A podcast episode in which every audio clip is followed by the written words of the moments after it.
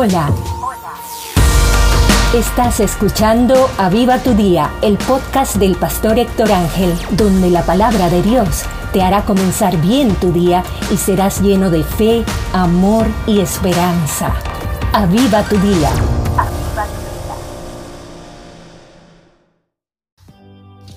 Bendiciones, muy buenos días.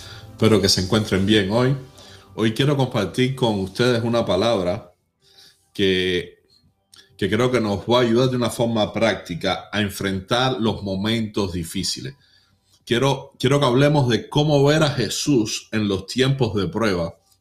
Y muchos de nosotros quizás ya hemos escuchado muchas veces el texto que dice, puesto los ojos en Jesús, el autor y el consumador de la fe.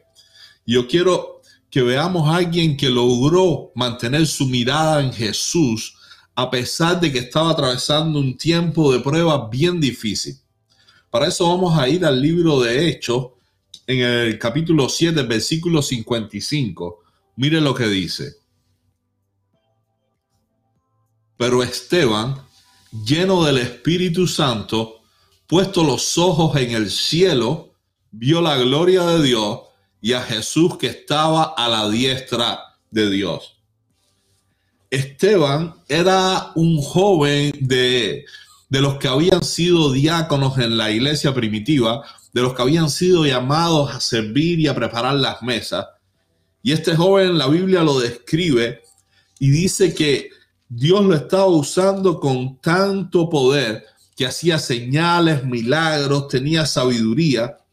Y, y las personas empezaron a ver en él a Jesús, empezaron a ver todas las cosas buenas que él estaba haciendo, pero los fariseos, los sacerdotes, como no podían rebatirle el mensaje de Jesucristo que él estaba haciendo, por la sabiduría que tenía y por el espíritu que había en él, lo que hicieron fue buscar testigos falsos y dijeron que él estaba blasfemando, que estaba diciendo cosas en contra de Dios y del templo, y lo llevaron a ese tribunal religioso donde lo estaban acusando de algo que él no había hecho.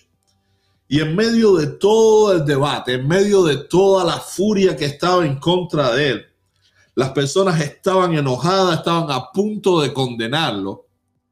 La Biblia describe que Esteban dice, lleno del Espíritu Santo, tenía puestos los ojos en el cielo. Y eso le permitió ver la gloria de Dios y a Jesús a la diestra de Dios. Usted sabe qué es lo interesante en esto. Es que la mayoría de nosotros, cuando estamos pasando momentos difíciles, cuando estamos recibiendo calumnia, cuando estamos viendo la, la, maldad de las personas hacia nuestras vidas, cuando tienes personas que te están haciendo daño, cuando la gente dice mentira de ti, cuando la gente te está estafando, está hablando más de ti, de tu familia, te están haciendo cosas malas que te duelen. Lo que hacemos normalmente es quedarnos enfocados en lo que la gente nos está haciendo. Mantenemos nuestra vista, nuestras emociones, nuestro foco, lo mantenemos hacia la maldad de las personas. Sin embargo, Esteban, con toda la realidad que lo estaba rodeando, con todas las cosas malas que estaban pasando en ese momento, Esteban dice que no se puso a, mirar esa maldad. Él no estaba enfocándose en eso. Dice que su mirada estaba en el cielo. Un poco como dice Pablo en Colosense, tener la mira puesta en las cosas de arriba.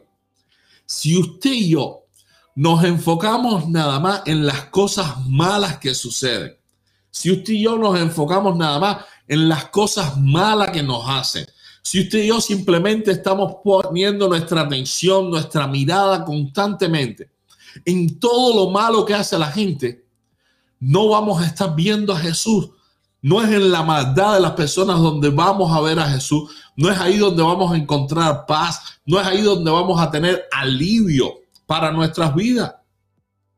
Por eso yo creo que tenemos que aprender mucho de Esteban y de lo que él hizo en realidad.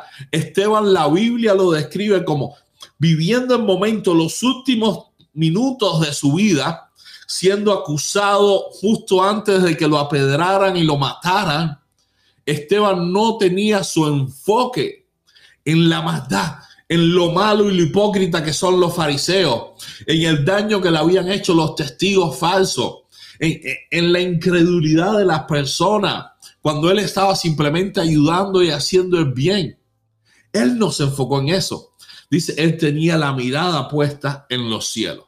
Y yo quiero animarte hoy a que tú puedas concentrarte y poner tu mirada en los cielos, mirar las cosas de arriba, cambiar tu enfoque y no quedarte atrapado simplemente en noticias, no quedarte atrapado simplemente en el daño que te han hecho, no quedarte atrapado simplemente en todo lo malo que te ha sucedido, sino que tú pongas tu mirada en el cielo, en Jesús.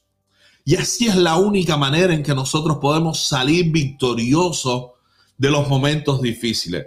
Si nosotros en los momentos difíciles nos quedamos atascados en la maldad, en el daño que nos han hecho, nunca vamos a ver a Jesús y nos vamos a amargar. No vamos a poder pasar ese momento de una forma buena. Simplemente nos vamos a hacer daño nosotros mismos porque lo único que vamos a estar consumiendo es la maldad de las personas. Nos enfocamos solo en eso. Es hora de que nosotros aprendamos a cambiar nuestra vista del lugar, nuestro enfoque, nuestras intenciones. Es verdad que te pueden haber hecho mucho daño.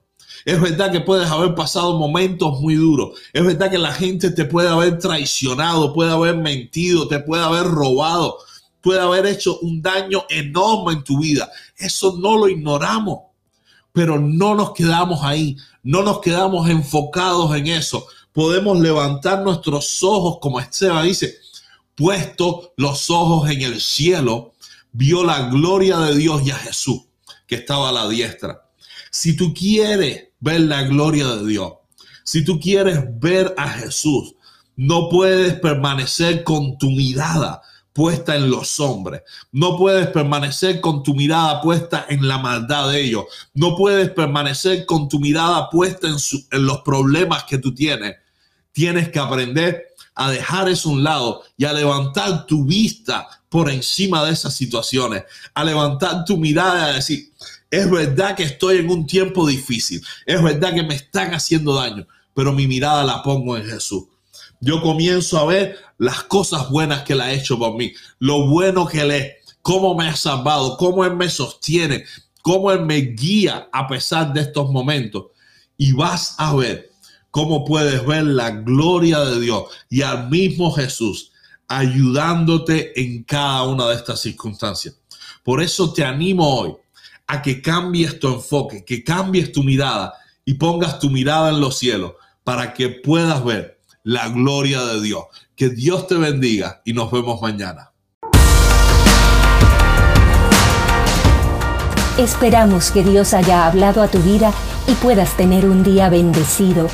Comparte el mensaje y bendice a otros. Bendice a otros.